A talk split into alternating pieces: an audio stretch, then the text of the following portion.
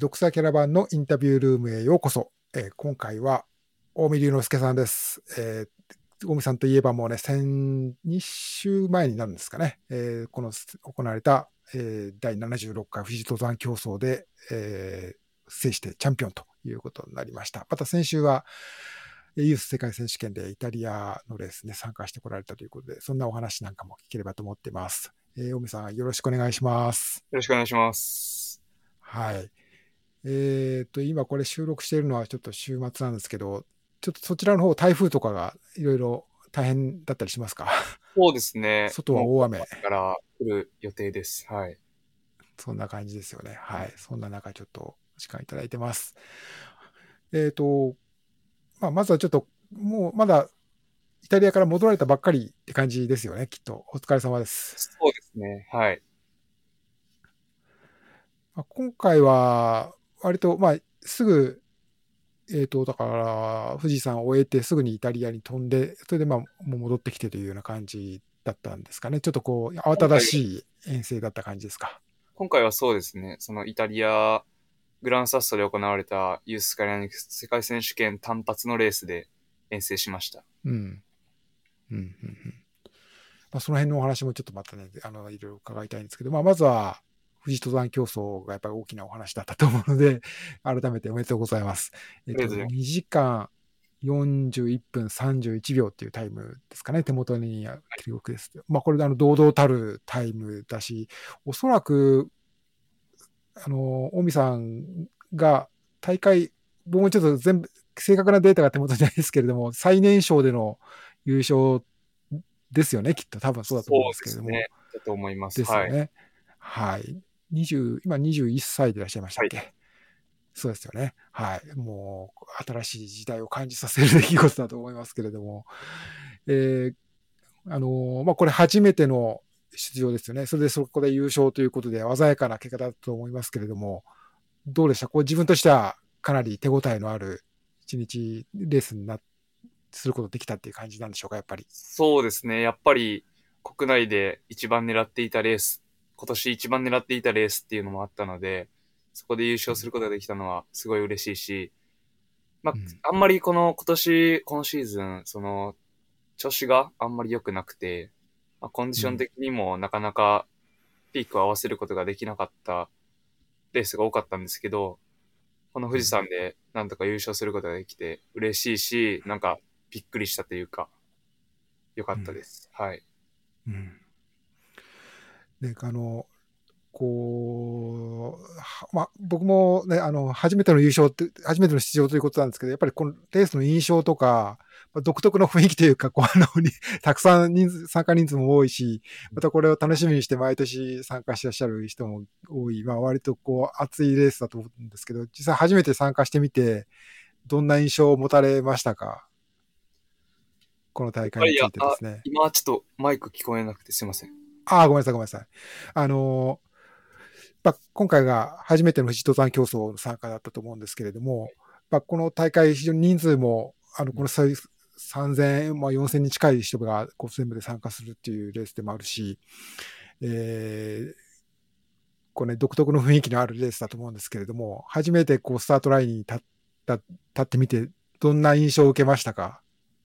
やっぱりなんか、日本のトレイルランニング、スカイランニングの大会と違って、やっぱりロードの選手だったり、マラソンのレ選手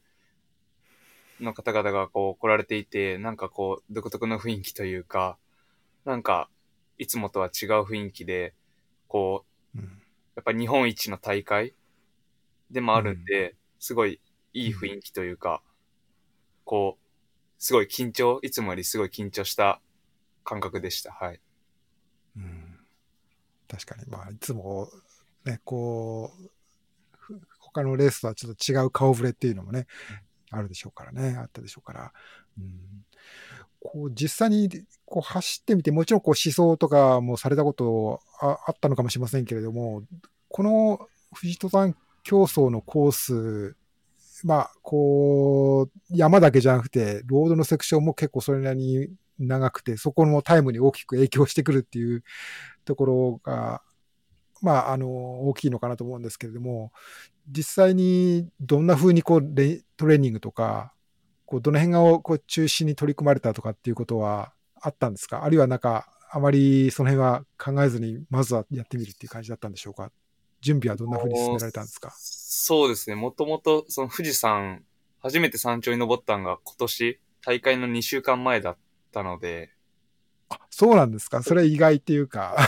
の、まあ、まあ関西にね、住まれてるから、はい、まあ、そんな、うん、身近ではないのかもしれませんけど、意外にも、こう、初めて2週間前にっていうことですか。なんかチャレンジは前々からしてたんですけど、あの、強風とか、あんまり天候悪くて、登れてなくて、うん、今年やっと、その大会2週間前に、あの、吉住さんと、あの、一緒に合宿していただいて、その時に2回登ったのかな。で、大会の、大会合わせて山頂は3回しか行ってなくて。そうですか、はい。それもすごい話ですね。なかなか今までの チャンピオンで、こう、まだで、3回目、大会当日が3回目の富士山頂っていう人は いないかもしれないですね。まあでも標高はその海外遠征も行っていたんで、その高度順応っていうのはできていました。うん、うん、まあ、とはいえね、まああの なかなかその、なんていうか、こう、コースの5合目から目までの、こう、ところも決してこう楽ではないセクションでもある。し、そこから先どんどんどんどん急になっていくところとか、なかなかその、まあ、ヨーロッパにのこう山岳スカイランニングのレースとか、ね、あのともちょっと違う独特のこうコースのレイアウトというのか なんかイメージだと思うんですけれども、その、まあ、まだ山頂まで行ったの3回目っていうことなんだなんですけれども、どうですか？どの辺がやっぱりこう自分にとって、このレースとして見た場合、自分にとってこう、鍵というか、うん、ここでやっぱ力出さないとこのレース勝てないみたいな感触はなんか実際にその合宿というか石見さんと一緒に走ってみて事前に感じてたこととかあるんですか？やっぱり最初の前半の10キロのロードは、うん、あの作戦としてはこう耐えて耐えて、あの、まあ心拍数は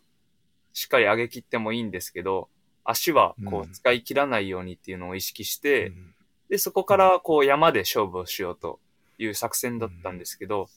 まあ最初結構ロード、あの、余裕持って先頭の方についていけてたというか、先頭に立てたので、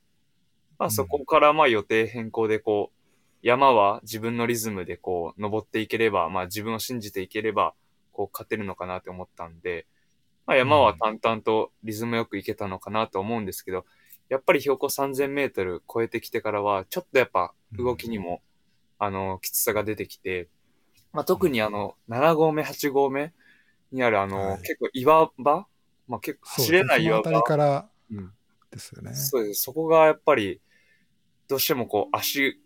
を使ってしまうような走り方になる、まあ、歩き方になる、なってしまってるので、あとは思想もそこ全然いけてなかったので、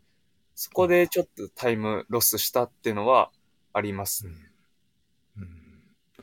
その、あの、8合目、本8合目を過ぎたあたりから、こう、ちょっと手を使って岩を、溶岩の黒い岩をこう、ちょっとこう、つかみというか支えながら登るようなところがありますが続きますよね、はい、そこ足を使ってしまったということなんですけどむしろそのコツというか こういうあの、大見さんレベルになってくると、むしろこう、手もうまく使って、こう、足だけで登らないっていうようなところが、やっぱり一つのティップというか、コツっていうことになるんですか？そうですね。あとは、うん、多分、あの、地元の方だとか、まあ、富士山たくさん登ってる方だとわかるんですけど、多分、ルートっていうのもあると思うんですけど、ああ、なるほど。ここをしっかり把握してなくて、とにかくこう、上に上にっていう、ので、やっぱり結構急なところに行っちゃったり、ちょっとあの、なんですかね、綺麗なルートではない走り方をしていたので、そこはちょっと改善ポイントかなと思います。なるほど。あの、昨日ちょっと吉見さんともこのお話、あのインタビューさせてもらって、藤戸さん競争のことも聞いたんですけど、まあ、吉見さんは言わずとしてた5回目のチャンピオンということで素晴らしいんですけれども、まあ、やっぱり回数を重ねると、こう、どういうふうに、どの順番でこの 足を置いたらいいかっていうところも、ある程度頭に入ってくるっていう、今日っていうことになってくるんですかね。だからそこについてはまだ、大見さんはまだまだ、逆に言えば、もっと記録伸ばせる余地があると、はい、いうことかもしれないですね。うんあの、ロードのセクションってスタートの市役所、富士吉田市役所から馬返しぐらいまでのが舗装路でしたよね、確か、はいそ。その辺のセクションのことをおっしゃってるんですよね。はい、ここのところっていうのは、僕もちょっとあのさっきラップとかも見てた少し見てたんですけども、まあ、近江さんが先頭で、まあ、もちろん集団ではあったんだと思うんですけども、先頭でこう、到着されてますよね。その辺ってなんか、どうなんですか？こうやっぱトップレベルの世界ってなかなか、僕だからもうなかなかこう伺い知れないところあるんですけれども、やっぱこうお互いに誰が前に出るかとかって、その辺は牽制しちゃうような感じあるんですか？あるいはなんかこう思いっきり、ここはもう全力で行くっていうような感じなんでしょうか？どんな雰囲気なんですか？そうですね。やっぱり後半山場出てくるので、やっぱり少し牽制っていう部分はありましたね。でも、うん、まああの、まあロードの選手だったり、まあトリルの選手、あまり僕が認知できていなかった選手が結構おられたんで、うん、まあそこは、そうですね、あんまり周りは僕は気にせずに、まあいいペースだったらついていったし、あの、うん、ちょっと遅いなって思ったら、まあ前に出て引っ張っていきました。まあ、それもやっぱり宮原さんのタイムとかもあったので、うん、そこは、あの、行けるところまで、あの、宮原さんのそのタイムに、ちょっと絡みたいなとは思ってたので、はい。まあ、コースレコードは宮原徹さんが持ってる、ね、あのー、時間32とか27分台。あ、そうかそうかそうか。はい、そうですね。うん、だからそのラップタイムとかをこう研究されてて、で、その、その辺、どれくらいならこのタイムでいけそうとかっていうことも頭に入れてたっていうことですよね、きっと。そうですね。尾身さんもね。うん、はい。なるほど。なるほど、なるほど。まあ、そういうことなんですね。あの、今回、初優勝、最年少での初優勝、素晴らしい結果だったと思うんですけども、そうすると、こう、また、今度はコースレコードみたいなことを目指してっていう挑戦は、また見られそうですかね。ちょっと先の話をするのはまだ早いかもしれませんけど。いや、いやもう本当に、富士山でその宮原さんの記録を超えるっていうのはすごい僕の競技人生の中で大きな目標でもあるので、うん、そこはしっかり今後、まあ来年、再来年チャンスがあれば、うん、かまあ、うん、チャンスを作って挑戦できればなと思います。うん、あの、今年のこの富士登山競争のね、こう上位の選手の皆さんの顔ぶれを見ていても、こう、まあ、あの、皆さんスピードもちろんお持ちの方なんですけど、こう、だんだん世代交代みたいなことを意識す、僕らが見てて思う、20代の前半の選手の皆さんが本当にこう、しのぎを削るというような感じになって、あの、やっぱ新しい世代来たなっていう感じがするので、きっと遠からずね、あの、新記録も生まれるんじゃないかなという、切磋琢磨することによってですね、あの、期待があるんで、あの、非常に楽しみだなと思ってるんですけれども、うん、そうですか。えー、そうすると、まあ、この、富士登山競争は、まあ、ある意味、まあ、あの、大きなレースではあったけれども、まあ、こう、今今シーズンの近江さんのいろんなこうレースの、ね、取り組みの中では、まあ、一つの、こう、まあ、チャンスだったとは思うんですけども、あのー、そそんなにこうずっとこの富士と富士登山のために頑張ってきたわけじゃないないっていう感じでもこうこれだけの 記録が出るっていうことなんで、あのますます改めてすごいことだなと思いましたけど。はい。うん、で、まあちょっとこう少しそ話題は、その次のね、世界選手権のことも伺えればと思うんですけども、えー、まああの、僕もちょっとさっき過去ので、あの、記録とかもちょっと見てたんですけども、はい、大見さんにとってこうスカイランニングのユース世界選手、ユースの世界スカイランニング世界選手権は、えっ、ー、と2、2回目ですか、今回で。そう、あ、いや、3回目になります。あ、3回目になりますか。はい、あ、なるほどね。えっ、と、前に、ちょっと見たんですけど2018年に1回と、で、昨年にそうですよね2回、あ、2回目であ去、年、であ、そうかそうか。3回目です。はい。あ、22年もそうですよね。そうかそうか。1年ずりだから。あ、そうでしたね。うん。で、2018年の時は、まあ、ユース、えー一番年少のカテゴリーということで、まあ、その時もスカイで優勝されたりとかっていうことで、その時華々しくいろいろ僕もあの紹介、いろんな自分のサイトでも紹介させていただいたのを覚えてるんですけれども、やっぱこの、いこういう世界、まあ今やもうね、もみさんはいろいろ世界の、もう、あの、プロアスリートとして、こう、世界のレースもいろいろ積極的に参加していらっしゃるので、まあ、ユース世界選手権っていうのは、まあ、なんていうか、こう、なん、なんていうんですかね。まあ、もうすでに、こう、世界の、世界のね、こう、あの、レースは経験してらっしゃる大見さんからすると、ちょっとまた今まで、最初に参加した時とはまたちょっと違う意味合いがあるのかなと思うんですけれども、いかがでしたか？今年のユース世界選手権はどんな風に自分では感じましたか？やっぱり2018年スカイで優勝して、で、昨年のユーススカイランニング世界選手権でも、えーバーティカル優勝で、スカイは2番。っていう成績だったんですけど、今年はやっぱりそれに引き続いて、こう、連覇を目指してうんいたんですけど、うん。なかなか噛み合わずに、やっぱりバーティカルも全然、もう2018年とほとんどタイムは変わらないような、まあ2018年と今年は同じイタリアグランサッソで行われて、バーティカルももうほぼほぼというか全く一緒のコースで行われたんですけど、バーティカルがやっぱりタイムが全然ダメで、うんうん、ちょっと結構落ち込みました。はい。なるほど。はいまあなかなかね、まあちょっとこう登山競争の、富士登山競争の疲れというか、そういうのもね、ま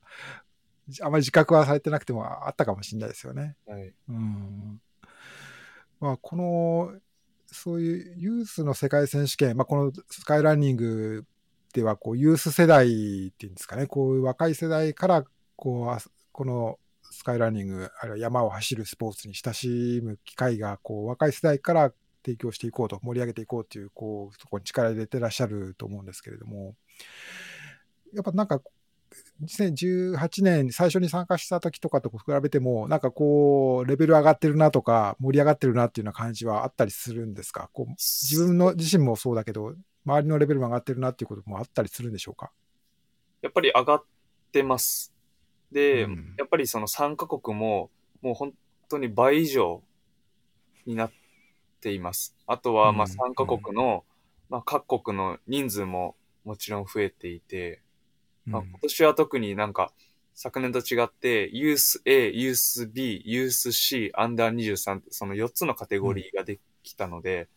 やっぱりすごい人数も多かったですし、うん。あの、うん、2018年と比べて、全然人の多さが違いました。うん。あとはスカイランニングのワールドシリーズにを転戦しているような若い選手たちも出てきていました。まさに大見さんみたいな、ね、選手も、こう、っていうことですね。特に、こう、アンダー23のに一番年長のカテゴリーは、そういう選手も多い、多かったですよね。うん。なるほど。まあ、そそういう中で、こう、日本チームとして参加されたんですけれども、まあ、今回、まあ、あの、僕ちょっとおおやっと思ったのは、やっぱ今回、兄弟、ご兄弟で、参加されたっていうのも、あの、見て、もちろん今までも日本のレースとかで、あの、こう、兄弟二人で参加するレースという機会がいくらもあったと思うんですけども、こういう世界の、特にこう、世界選手権っていう大きな舞台でっていうのは、多分、こう、初めてじゃないかなと思うんですけれども、なんかこう、どう どうですか？やっぱお互いに刺激になったという感じなんでしょうか？なんか、エピソードがあったら伺えたらなと思ったんですけど。いや、あの、実は昨年もユーススカイランニング世界選手権をあ一緒に一緒だったか。はい。ああ、そうなんですね。失礼しました。今年はいも、はい、一緒に行けるっていうことだったんですけど、まあでも特に刺激し合うとかはあんまりなくて、まあ弟があんまり 海外経験はなかったので、うん。まあちょっと、あの、うん、ノウハウをそうですね。励ましたりとか。あんまりライバル意識とかはないんですけ はい、なるほどね。ど。はい。まあ、むしろ、まあ、あ兄貴として、ちょっとこう、あの、励まして、励ますみたいな、こう、まあ、感じだそっんですかね。ちの方が、はい。あったと思い思います。はい。うん、なるほどね。うん、まあ、あの、そうか、なるほどね。まあ、どんな雰囲気なのかなと思って、ちょっとこう、はい伺ったんですけども。うん、ユースは、えっ、と、2年、基本的には2年に1回の開催だと思うので、次ももう1回はチャンス、尾身さんはあるのかな？あ、ユースは、あの、1年、毎年です。あ、ユースは毎年なんだ。あ、そうかそうか。ユースは毎ここまで、あそうかそうか、はい。なかったんですね。はい。そうするとまだユース世界選手権はチャンスありますよね。。そうですすね。来年、あと1回あります。うん、うん、うん。こう、いわば日本チームの中でも、もう、最初は USA で一番年下ぐらいだったところからずっと参加してらっしゃって、いわもう最年長というところまでね、あの、続けてらっしゃるんですけど、こう、日本チームっていうか日本のユース世代っていうことで見て、どうですか？なんかこう、はあみんな励みになってるというのか、こう、いろんな、とこう幅広い選手集まるようになってるということなのか、なんかこう変化とか感じますか？やっぱり今年は過去最高人数で日本代表で出場したので、うん。うんなんかやっぱり選手層であったり、まあチーム力はすごい上がっているなってめすごい感じました。なので今回のそのユーススカイライニング世界選手権ではもう目標に立てていた、あの、国別表彰3位にはい。入れたので、はい。なんかやっぱりすごい日本も成長しているなってすごい感じました。うんこれもね、快挙でしたよね。まあ、スカイランニングの、まあ、その世界戦、普通の世界、普通っていうか、あの、こう、全体の世界選手権とか含めても、こう、国、団体でのメダル獲得っていうのは、こう、ひ初めてということに伺っているので、はい僕もちょっと松本さんから連絡いただいたときには、非常にこう、こう興奮、盛り上がった松本さんのね、こう、興奮ぶりがすごく伝わってきて、すごかったなと、あの、はい快挙だったなと、あのあの思います。はい。まあ、そうするともう、ね、まあ来年も、まあちょっとね、まだ先のことわかりませんけれども、まあ、こう、いわば尾身さんがね、こう、そのユースチームリードするような存在になるのかなと思いますので、またね、そこから得ることもきっと多いのかと思います。はいえーとですね。まあ、というわけで、まあ、その、尾身さんの活躍、ね、いろいろ、まあ、あの、成績としてはいろいろ、まあ、こう、一喜一憂というところはあるんだと思うんですけれども、まあ、今後のこととかもね、ちょっとこう、お話ししていけたらなと思うんですけれども、まあ、今年、今年は、え、もう、まあ、夏、夏盛り、こう、よこれからもヨーロッパか国内とも、まだ大きなレースもありますけれども、どんな、こう、今シーズンは、こう、予定立ててらっしゃるのか、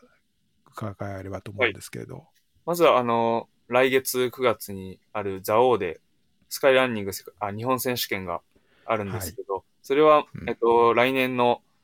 スカイランニングの世界選手権と、ユーススカイランニング世界選手権の選考会にもなってるんで、そこは一つ、あのー直近の目標ではあります。うん。で、えっと、あとは10月に、えー韓国であるトランスチェジュ、バイ UTMB に、の 50K に出ようかなと思ってます。なるほど、なるほど。うん。と、国外だと、えー12月のスカイランニングアジア選手権、それのスカイに出場しようかなって思ってます。うん。でももう国外はそれぐらいで、もうヨーロッパ遠征は今年は、あの、うん行かない予定です。うん。なるほど、なるほど。はい。ちょっとこう、腰を、まあ、地元を中心に落ち着けて、そうです。積んでいけるっていうような感じなんですかね。うん。まあ、ザオもすでに多分経験はうん終わりだと思いますし、はいまあ、今年のね、あの、日本におけるスカイランニングのイベントの中ではかなり大きなイベントという位置づけだと思うので、盛りが盛り上がりそうですし、はい。ね、あのそこでぜひ鮮やかな勝利で、これ、まあ勝利にこだわってるわけじゃないですけれども、まあ、ね、いいレースができたら、ね、自信にきっとまたね、つながりますよね。こうトランスチェジュは、まあ、バイ UTMB の大会ということでもありますし、まあ、多分、このね、これで上位に入ると、また、モンブラン、来年のモンブランっていうのもね、また話題に入ってくると思うんですけれども、はい、やっぱりその辺も、来シーズンの、まあ、ちょっとこう、モンブランも一つ、そうです、目標に入ってくるっていうことなんでしょうか。はい。あの、やっぱり出てみたい大会ではあるので、うんうん、そこを狙って、まあ、うん、上を、上というかまあ、狙うっていう感じですかね。出場権を狙って。はい。そうですよね。うん。この、まあ、バイ UTMB の大会なので、まあ、トップ3に入ればね、えー、50キロレースの場合は OCC の出場権が、えー、獲得できるという仕組みになっているので、はい、はい、多分ね、あのー、まあ、アジア勢もね、あの、集まって、他の選手もね、あのー、いいレースにきっとなると思うので、そこも楽しみなところですよね。はい。うん。はい。まあ、この、えっ、ー、と、まあ、大見さんと前お話しした時とかには、まあ、この、えー、まあ、こう、ヨーロッパの滞在をこう、長くして、こう、そこで、こう、なんていうんですね、いわば本場で、こう、鍛えるというようなこととかもね、えー、お話もされてたのを、こう、僕も覚えてるんですけれども、どうでしょうね、こう、まあ、この1、2年、そういって海外のね、ところもかなり経験なんか滞在してレースにも参加するということもされてきたと思うんですけれども、まあ、ここ、まあ、中間振り返りみたいな感じなのかなと思うんですけれども、はい、どうですか、こう、実際にこう、この1年、あれ1年半ぐらいなのかな、はい、こうや、こう、そういったことを取り組んでみて、こう、思うようにいったこと、いかなかったこと、いろいろあったと思うんですけれども、はい、なんかこう、共有していただける、なんか他の人に参考になるようなお話あったら 聞けたらと思うんですけれども、どうでしょうね？うーん、そうですね。参考になること？ごめんなさい、ごめんなさい。なんか、やっぱ、あの、いや、ちょっとまあ、あの、ちょっとすみません。なんか、聞き方が良くなかったですね。はい、なんか、あの、やっぱ、こ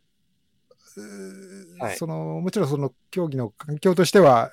ね、あの、レベルの高い環境の中でいろいろレースするっていうのは、こう、励みにもなると思うんですけど、なかなかそのトレーニング安定し、こう、予定コースを見つけて、そこで安定したトレーニングするっていうことだと、やっぱり地元、慣れた地元の方がこう良かったりとか、まあ、いい悪いっていうところあると思うんですけれども、実際にこう、あの、こう長い夏の間、こう少し長い間遠征してみたりして、うまくいったなっていうことといかなかったなというところと、なんか気づいたことありますか？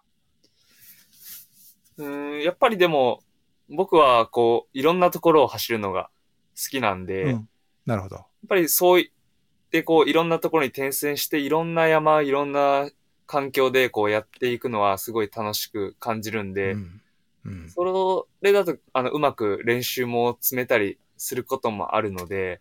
うん、やっぱりそういった環境をこう、ちょっと変えてみるっていうのも、なんか、気分転換になるというか、練習を継続できる、いい一つのなんか、あのー、やり方かなとは感じました。なるほどね。うん、今、例えば、こう、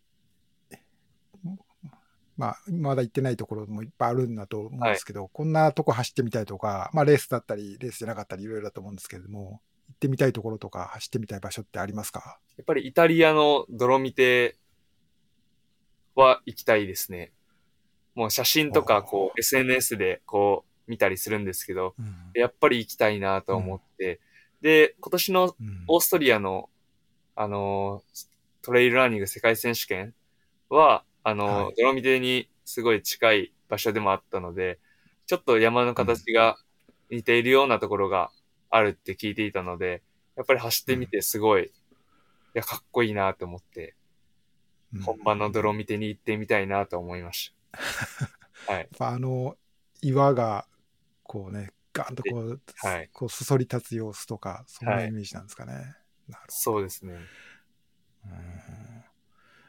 ね、まあ、泥見てもいくつかね、有名なレースがありますので、まあ、まあ、レース以外でもね、いろいろ、あの、走る機会はあると思いますけれども、またぜひ、そこでそんなね、走ってみた感想なんかも、まあ来シーズンになるのかもしれませんけれど、また聞かせていただけたらと思います。はい。わ、はい。かりました。ありがとうございます。うん。